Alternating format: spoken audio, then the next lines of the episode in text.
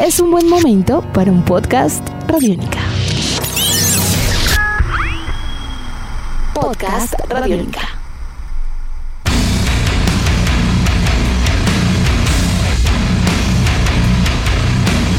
Bienvenidos a esta nueva emisión de Podcast Rock and Roll Radio, un producto de Radiónica desarrollado por el señor Andrés Durán, arroba Andrés Durán Rock, y quien les habla, Héctor Mora, arroba Mora Rock and Roll, bajo la producción de Juan Jaramillo, Jairo Rocha y la captura sonora de Andrés Cristancho.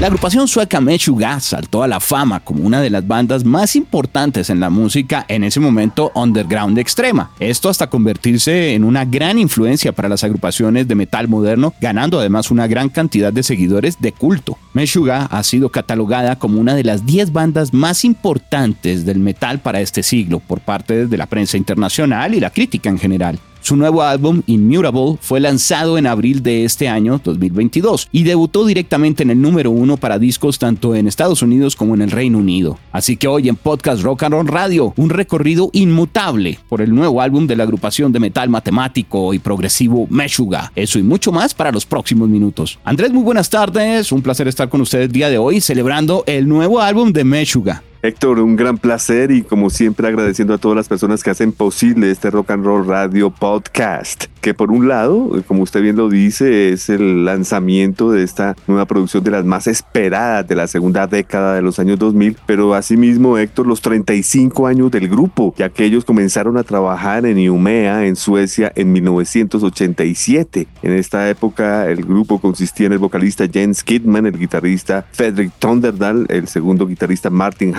El baterista Thomas Hackey y el bajista Dick Lovering. Esta formación continúa vigente hasta nuestros días. Es eh, realmente un, fenómeno mundial el que ha logrado la agrupación Meshuggah con un metal extremo, pero a su vez progresivo, avant-garde, bastante técnico, eh, con mucho sabor y lo mejor de todo, ellos son considerados en el mundo entero como inspiración para el subgénero Degent. Total, Andrés, no solamente llegaron, aportaron en su momento con una visión contundente, potente, con un sonido que los diferenciaba incluso de otras agrupaciones nórdicas y de su natal Suecia puntualmente, sino que ese desarrollo y esa chispa se mantuvo y el fuego antes se avivó. Y si bien la banda, como usted bien dice, hoy en día, tres décadas y media después, continúa trabajando, hay que eh, entender, eh, siento yo, y, reconocer sobre todo que cambiaron la historia del, del metal, tienen un sonido único, especial y de influencia, me atrevo a decir que para un grueso de las, pero cuando digo grueso es más del 80% fácilmente de las agrupaciones a nivel de death metal, a nivel de matemático y progresivo dentro de lo que viene a ser el sonido oscuro. Ellos son uno de, los, de estos elementos fundamentales para todas las propuestas que hemos estado viendo hace por lo menos 15 años o 20. Sí, es verdad. Eh, yo personalmente eh, he seguido toda su carrera musical, Héctor, eh, teniendo en cuenta que el primer álbum fue el Contradictions Collapse en el 91, así que ya lleva un año de, de, de tiempo haciendo radio y cuando llega este disco, pues quedo totalmente impactado de, de, algo novedoso, pero a su vez con guitarristas que comprometían en sus solos un estilo muy a lo Alan Holdsworth, este gran guitarrista del progresivo. Así que desde allí me daba cuenta que era algo bastante comprometido, algo bastante serio. Y así fue como ocurrió eh, cuatro años después con el Destroy, Erase, Improve, un disco que ya yo diría que fue el que los inmediatamente catapultó al mundo del metal. Estos, estos discos salieron bajo el sello Nuclear Blast. Eh, tenemos eh, luego un Chaos Fear 1998, tercer álbum para Meshuggah, en donde encontrábamos al bajista Gustav Heinem. Luego vendría el famoso Catch 33 que vendría siendo el quinto álbum para la agrupación. Enseguida el Obscene 2008, hasta ahora catalogado como el disco que ha vendido más, que más se ha mantenido en listados, que más también eh, llevó al oído a mucha gente que, que, no haya tenido el placer de entrar en los discos anteriores. En el 2012 llegó el Colossus, considerado en su momento como el mejor disco en toda la colección de ellos, hasta que llegó el Violent Slip of Reason del 2016 y ahí desde el 2016 esperando y esperando hasta que por fin llegó el 2022, el primero de abril con este Immutable. Es entendible que el grupo se tome su tiempo igual eh, normal entre discos, porque igual ha sido una producción muy amplia, pero para el grado de disciplina que se requiere a nivel interpretativo, no solo para componer, sino para, para tocar estas canciones como tal, es eh, de mucho tiempo. Y creo que ese ensamble ha, sido algo fabuloso lo que ellos han presentado. No es fácil entender a muchas veces las estructuras de sus canciones, pero sí quiero eh, también agregar un poco, Andrés, que no se queda solamente en una serie de calificativos frente a lo que ha sido sus aportes musicales,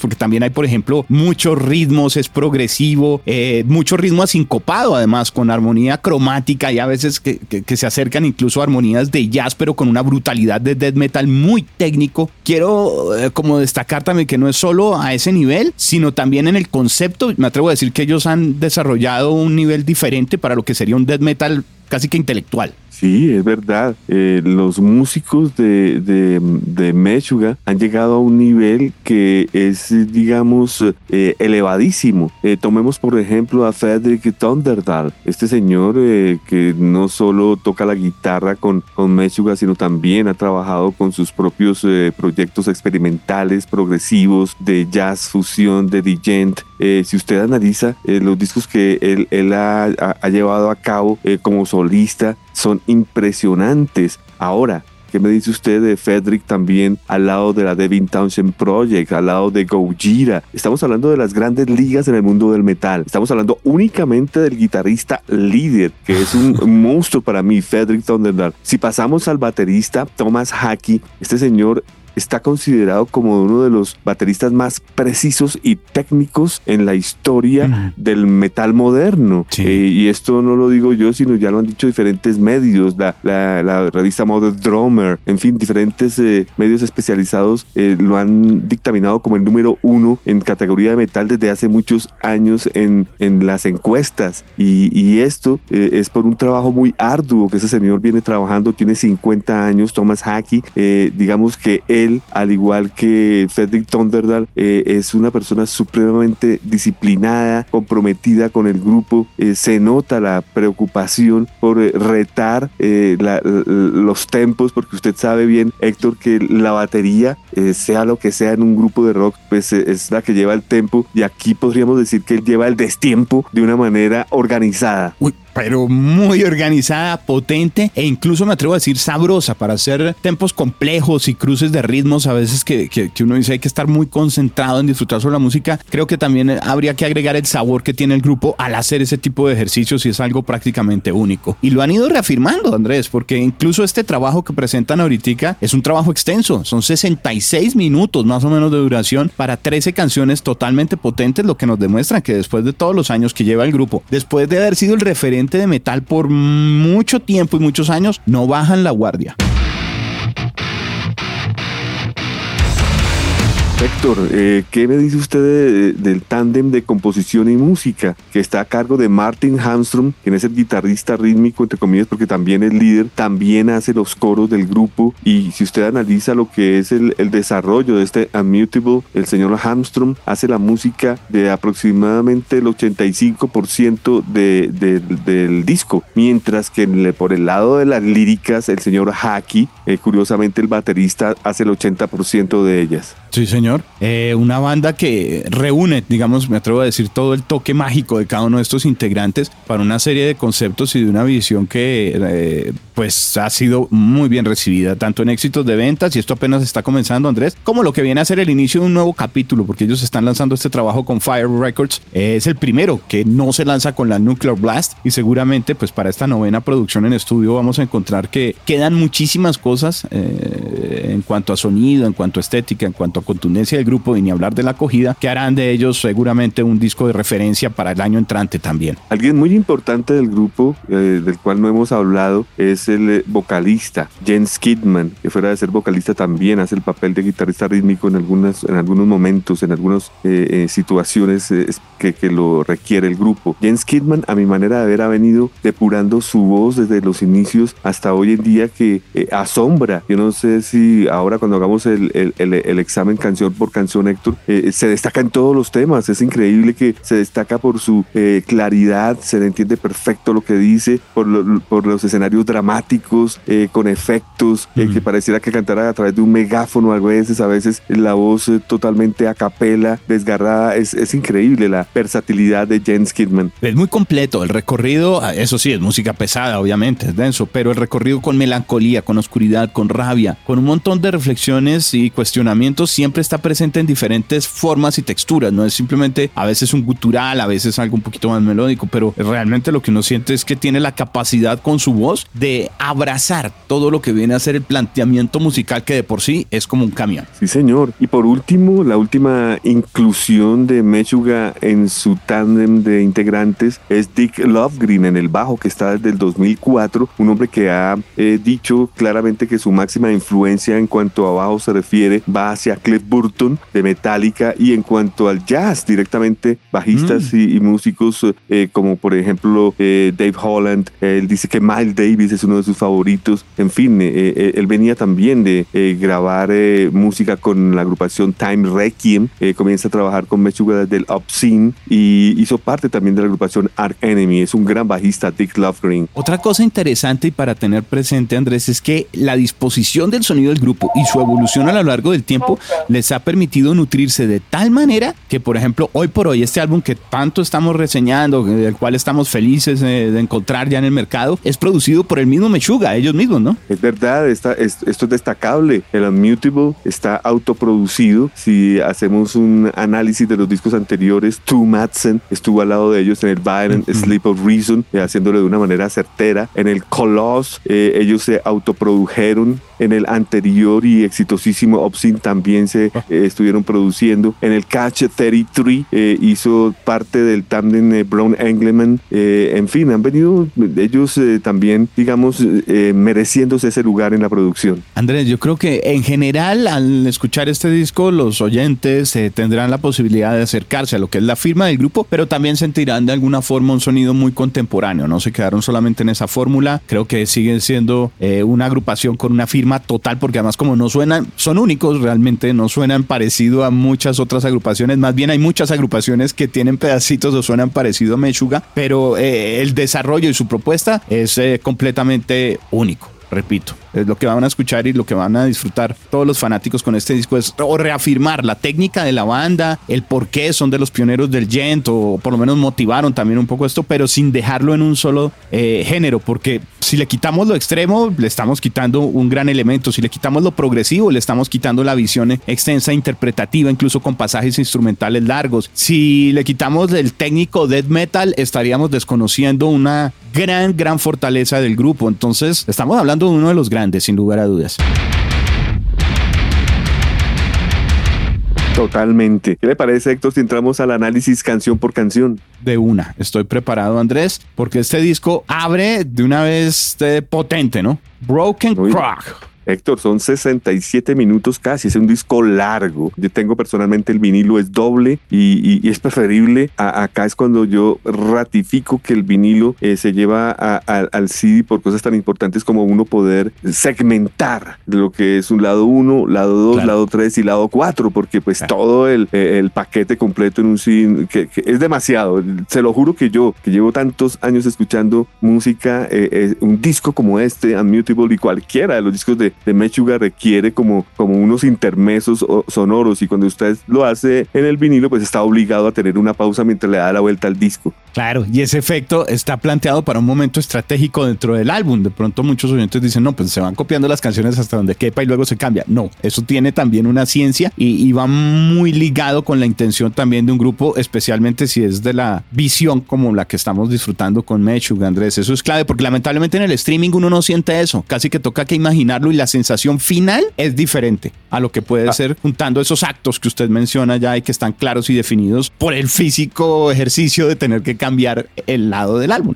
Ahora le doy, un tip a manera de, experto ya que trabajé en Sony Music y en muchas oportunidades por, por cuestiones de tiempo, qué sé yo, reacomodan el repertorio alterando el orden normal o en, en algunas ocasiones eliminando canciones, que es terrible. En esta ocasión, ¿sabe cómo me doy cuenta de que es importante el, el desarrollo de canción por canción en su consecutivo? ¿Cómo? Por ejemplo, por decirle algo a usted, en la, en la cara eh, número 3, o sea, en la cara C, son tres canciones, Kaleidoscope, Back eh, Cathedral, Black Cathedral y I'm the, That Thirst, eh, ocupan un poco menos de la mitad de la cara, ah. siendo la, siendo la cara 3, ¿no? No es ni la 1, ni la 2, ni la 4, es la cara 3 y utiliza menos de la mitad de la cara. O sea, podrían haber metido dos canciones o lo que yo le digo a usted, acomodarlas para que sean solo tres caras, qué sé yo. No, aquí se nota que es importantísimo eh, eh, el orden de las canciones. Pues eh,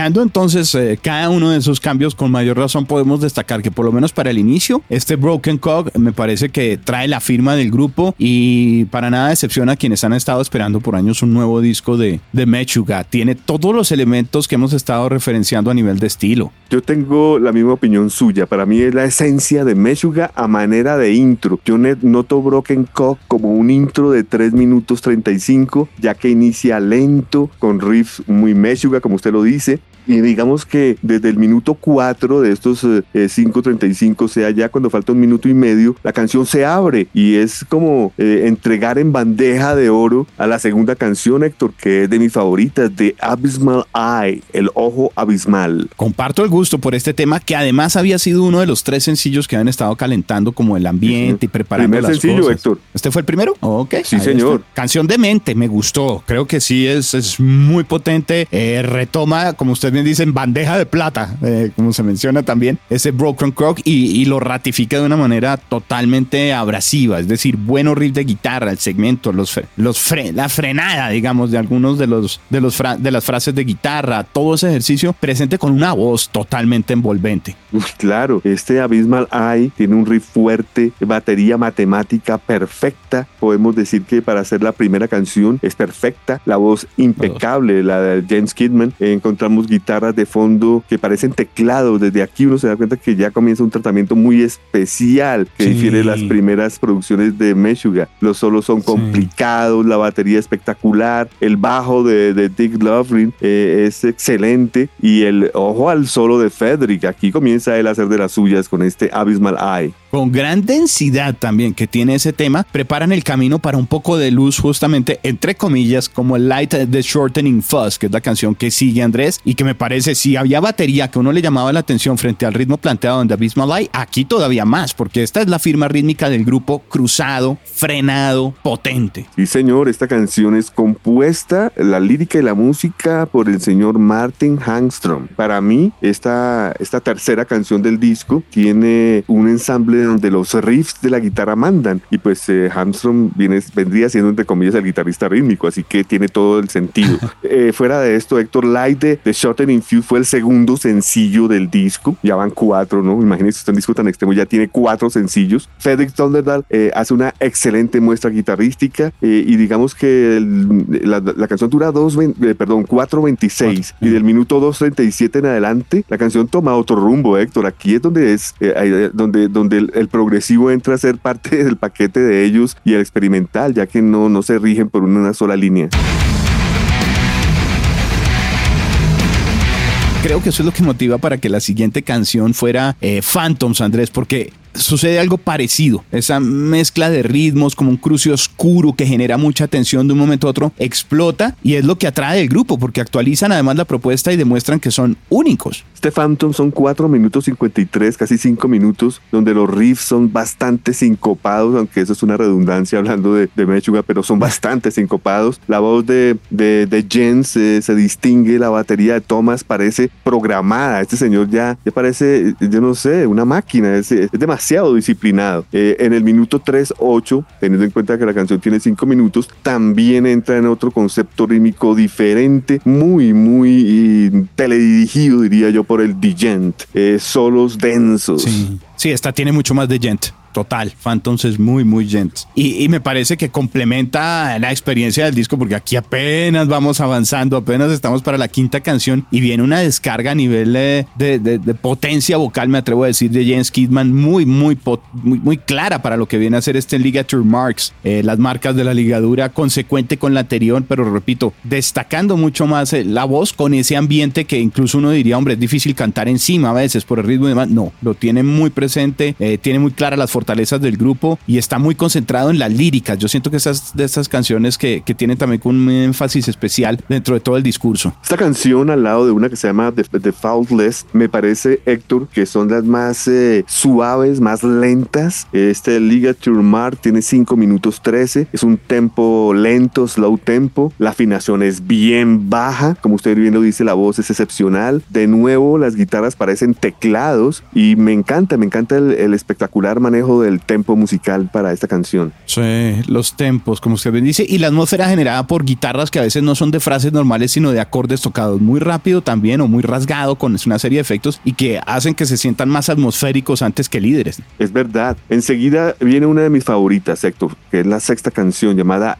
God oh. He Sees in Mirrors. Son 5 minutos 28 que inician con un mid tempo, buenos riffs, pero ojo al solo de Fedrick. Aquí saca la uña Fedrick, sí. eh, una vez manda la guitarra. Eh, me encanta los cambios que aparecen en el, do, el minuto 2.20. Eh, son solos complicadísimos entre Martin y, y, y Fedrick, aunque pues Fedrick hace la exposición completa. Y el final de la canción atmosférico, muy experimental. Sí, muy, muy, muy por ese lado, como de probar cosas todavía. Uno diría la banda ya va a la fija con todo muy definido. No, todavía quieren ahondar en diferentes formas de, de distribuir y de presentar su estética, sin lugar a dudas. Aquí yo sentí en God He Sees in Mirrors un, un arranque como prácticamente único de todo lo que es Meshuggah. Es que con escuchar dos segundos ya se sabe que es la banda. Los, los ritmos arrancan de una como si fueran los cambios de un bulldozer, un crank total, envolvente, abrasivo. El solo de guitarra que usted dice me pareció incluso de los más complejos de todo el disco, el de God He Sees in Mirrors. Es excelente canción, es de mis favoritas.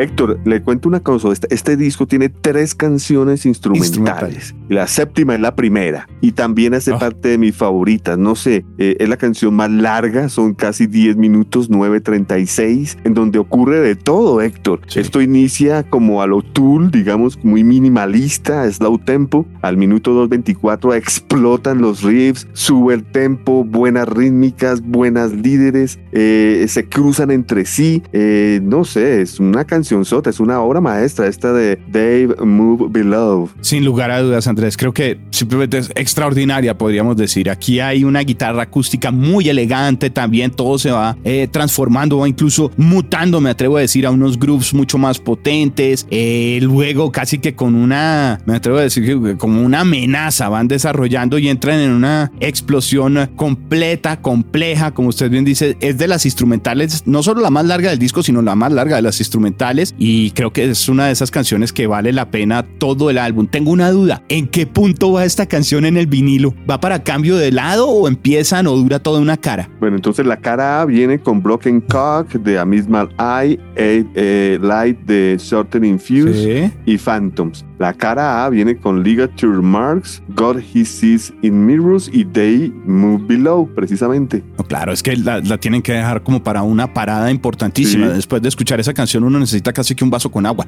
Lo prepara muy Total. bien al oyente para, para acercarse a la siguiente sección de canciones del álbum, pero me parece que era una pausa, entre comillas, que necesaria para también apreciar todavía más el grupo. Creo que no es como por respirar, porque uy, qué rápido íbamos, pongamos una canción más suave. No, es como para entender qué es lo que ha pasado y, y poder distribuir la mente de una manera especial, apreciando cada uno de estos detalles y dándose cuenta que el grupo es todavía mucho más allá que la explosión salvaje de las primeras seis canciones. Totalmente de acuerdo, hay que hacer un intermeso, digamos que eh, este Day Move Below eh, es la primera parte del trabajo, abre la cara C con estas tres canciones que son cortas, como le dije Héctor, entre las tres no suman más de 10 minutos, o sea que no ocupan ni la mitad de la cara del LP, pero lo importante aquí, como usted bien lo dice, es que nos preparó a todos para el caleidoscopio, que mm. es la canción número 8, son 4 minutos 7, en donde en este poco tiempo, 4 minutos 7, hay buenos riffs, mid tempo, una distorsión desoladísima que combina perfecto para una voz eh, también muy desolada. Los solos aquí regresan a la fórmula Alan Hosdor de, la fusión jazz, así que Fedrick lleva sus créditos, una muy buena canción. Sí, precisa, ruda, eh, compacta, porque para, eh, a la hora la verdad la sentí como un poquito corta para lo que podría en determinado momento extender el grupo sobre algunas ideas que va plasmando en ese caleidoscopio, pero pues lo hace que sea una de las canciones también eh, más agresivas. Y creo que justamente la sensación de, de, pronto de percibirla como algo tan fuerte es porque viene pegado They Move Below, que es un ejercicio de una forma increíble, eh, preparando terreno, pero repito, no en la misma línea de lo que uno esperaría. Entonces este caleidoscopio es como otra desperta de decir, hey, esto sigue siendo algo totalmente agresivo. Luego viene una canción, ojo, canción, no intro, no intro, porque si fuera intro iría pegada a la siguiente, pero no. Es, es el noveno corte llamado Black Cathedral, la Catedral Negra. Son tan solo dos minutos de música instrumental en donde la guitarra de Frederick Thunderdal, a manera de riffs a capela, se unen al unísono con Martin Hanstrom. Así que entre ellos dos y sus guitarras hacen la canción. Exacto, es decir, no hay batería. Ojo, no. las texturas las dan las cuerdas muy dead muy black. De hecho, un efecto inicio oscuro, súper pesado, pero no por rápido y potente, sino por esa densidad. Eh, justamente el hecho de no tener batería les permiten explorar estos ambientes de una manera única. Un gran ejercicio de composición a nivel de cuerdas. Luego viene la décima canción. Ah, perdóneme, y además dura dos minutos, ¿no? Algo dos minutos. Dos sí, minutos. por eso lo decía, porque Kaleidoskop son cuatro, después dos minutos y la siguiente cuatro. Así que, ahí están los diez y sí, es una manera de, subdividir bien Caleidoscopio con Am That Thirst. Yo estoy así de sediento sería la traducción, ¿cierto, Héctor? Mm, sí, sí, exactamente sería esa. Que la sentí muy caleidoscopio también. Este fue el tercer sencillo, así que podemos decir que la décima canción es también de las importantes del disco. Mm. La canción es un corte digent total, riffs difíciles, tempos difíciles, muy, muy eh, avant-garde, solos complicados, muy de ñoños, Héctor. Esto es de gente que ya no tiene nada que hacer en la vida. Eh, la voz entra perfecta, al minuto 2.20 cambia del rumbo, no, esto es espectacular. Canción muy mechugada, me atrevo a decir, con el toque también un poco clásico, pero refinado, extendido, recargado y, eh, con alguna sensación un poco más imperial, me parece. Totalmente de acuerdo. Y llegamos a la cara D, la última cara del vinilo, que entra con The Faultless, es de mis canciones favoritas, como le dije anteriormente, son 4 minutos 48, eh, casi 5 minutos. Eh, los riffs son enfermizos, usted sabe, a lo Alice in Chains, que uno queda impactado, queda hipnotizado. Eh, los solos son fraseados, son actuales, no, no, no son los solos de guitarra de, siempre. la voz es doble, si usted se da cuenta, juega mucho Jensen en, su papel de vocalista. Los solos son inteligentes. Al minuto 3 cambia de rumbo de nuevo la canción, la parte progresiva, eh, voces distintas, como lo dijo. Y ojo al solo de Federic, aquí también es espectacular. Solo le agregaría que la intención en esta canción eh, es clara frente a potencia, pero ojo porque no es tan rápida como algunas anteriores. Es una muestra justamente de la, de la destreza y de, digamos, lo, lo, lo fuerte que puede llegar a ser este grupo manejando tempos un poco más abajo y con más cadencias. Entonces es una canción que de pronto no va tan rápido, no está, pero no por ello es menos pesada. Vamos luego con la penúltima Me canción. Me gustó mucho, perdóneme. Esa Foldes es de mis favoritas del disco también. También. Es mm. que, ¿cuál es favorito? Yo tengo acá en asteriscos mis favoritas y son las siguientes, Héctor. Está la 2 de Abysmal Eye, ah. eh, tengo Dave Move Below, tengo de God He Sees Mirrors, tengo aquí de, de Faultless, que la acabamos de escuchar, la, que, la que, de la que ya hablamos, perdón, y, y, esta Armies of the Preposterous. Eh, me pareció increíble. Son 5 minutos 15 donde, si usted se da cuenta, cuando entra la canción, Héctor, todos entran de una. Es, de estas canciones donde se da cuenta uno lo que es eh, el, el, complique meterse con estos tempos y, con esta música que impresiona a cualquiera, ya sea usted músico, amateur, sea músico profesional, sea oyente, sea eh, melómano, usted queda impresionado. Todos los instrumentos van, todos los instrumentos cambian, todos los instrumentos tienen una atmósfera específica. ¿Qué canción esta eh, Armies of the Preposterous? Yo creo que es preparando un final, sin lugar a dudas, feroz es como me atrevería a decir que es esta canción y que deja de una vez dispuesto al oyente para ver de qué trata el final, el cierre mágico de estas canciones 13 con ese past tense, que en realidad no es que tenga alguna aproximación a la gramática en inglés, sino realmente se refiere a un pasado tenso. Sí, exactamente, es pasado tenso, no, es el tiempo pasado sí, del idioma inglés, no. Sí, no. Estamos no es del was, no, no, no. Estamos hablando de 5 minutos 46, casi 6 minutos instrumentales Héctor, a base de guitarras y bajo, nuevamente las ah. cuerdas se, se, apropian del grupo, pero a diferencia de, Black Cathedral o la canción de Move Below, acá eh, sirven en bandeja de plata un final. Esto yo lo llamaría como un outro que lo deja uno tranquilo, Héctor, lo, deja uno piano, lo deja uno liviano después de las 12 canciones anteriores. Yo no sé usted qué opina. De hecho, Héctor, no sé si usted sintió lo mismo. Cuando esta canción va, la canción dura 5.46, cuando la canción va en el minuto 5, uno piensa que estaba escuchando teclados y no. Sí, sí. Sí, sí, sí, es un cambio que lleva a la reflexión y dice uno, bueno, ¿cómo lo hicieron? Esos son guitarras, eh, toda esa, esa, esa riqueza de texturas, pero también de armonía. Me atrevo a decir que con una intención incluso de melancolía y un desarrollo musical de los más complejos, creo, que tiene el, el, el álbum en cuanto a eso, a armonías, no tanto en velocidad y en ritmos, hay algunas que son mucho más polirrítmicas y con, con, con unos giros más de jazz, pero aquí la armonía y ese final, como usted bien dice, que es contrario a lo que uno pensaría para un disco tan explosivo, eh, nos lleva a una calma, a una reflexión, nos tranquiliza de una vez para darnos cuenta que hemos disfrutado de algo único. No es eh, de pronto como un tema de estos que trata de referenciar a veces en grupos que, que obviamente vienen también muy potentes y quieren dejar arriba el disco casi que esperando uno para el siguiente álbum o ir al concierto porque usted termina con toda la euforia. Aquí esa euforia está pero controlada y se la traducen en un momento siento de reflexión. Y como ya hemos dicho en diferentes ocasiones, hacer estas cosas eh, de, de, tempo lento eh, y largo, ¿no? La canción tiene como seis minutos. Es difícil, Héctor. Esto ya entra ya en élites de la música clásica. Este realmente viene a ser un sonido del progreso, del progreso para el grupo, del progreso para el género. Siento que es difícil, me atrevo a decir que casi que imposible encontrar una crítica para un disco de Mechuga en donde digan que es malo. Eso no va a pasar. Todo el mundo siempre eh, ha tenido muy claro y destacando el trabajo musical de composición interpretativo hacen que sean grandes discos. Eh, pero aún con el estándar de la banda, me atrevo a decir que Inmutable es un álbum muy especial, Andrés. Es un álbum muy especial. Yo he estado eh, escuchándolo continuamente. Eh, eh, es de mis favoritos, por no decir mi favorito del año, de lo que lleva el año, sin lugar a dudas. Me parece un disco impactante, certero. No sé, hay, hay que darle la máxima oportunidad a este trabajo. Su calificación para este álbum. Wow, Héctor, bueno.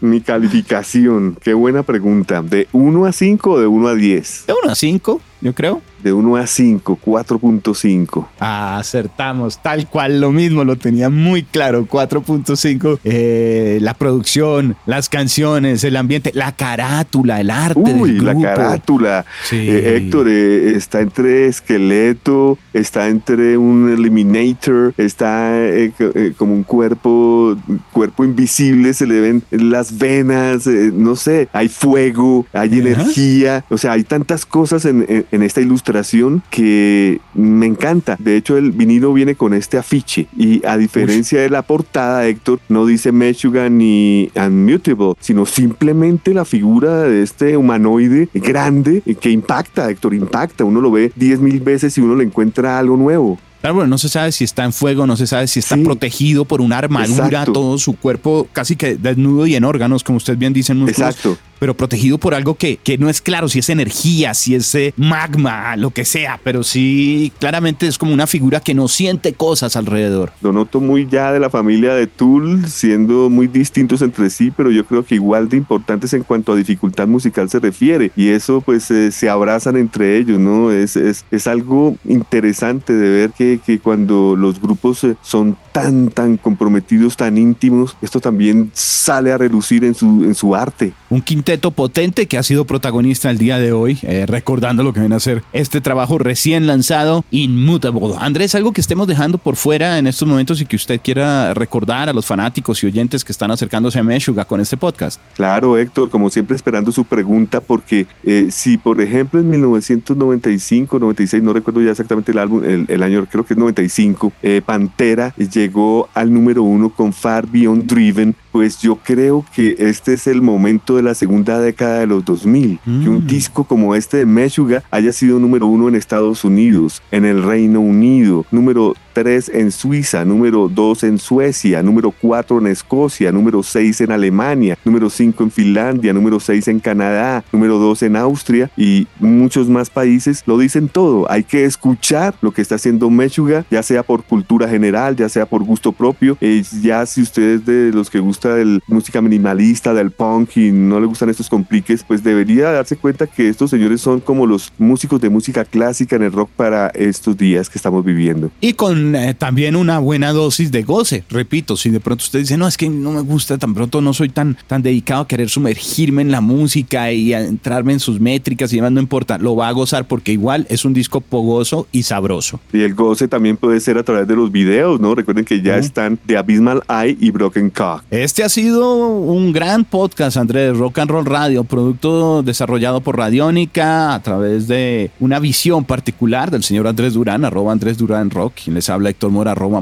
Rock and Roll, bajo la producción de Juan Jaramillo, Jairo Rocha y la captura sonora de Andrés Cristancho, Andrés. Héctor, muchísimas gracias a usted, gracias al Tocayo y a todos los que siempre están pendientes de este, que es suyo, el Rock and Roll Radio Podcast.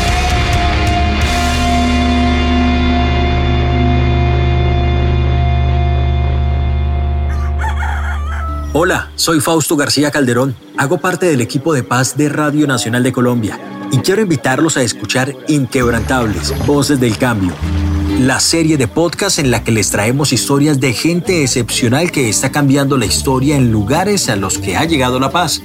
Sigan estos relatos que traemos desde las regiones colombianas cada mes. Encuentren este podcast en cualquier plataforma de distribución que prefieran y en nuestra página web Radio Nacional Co.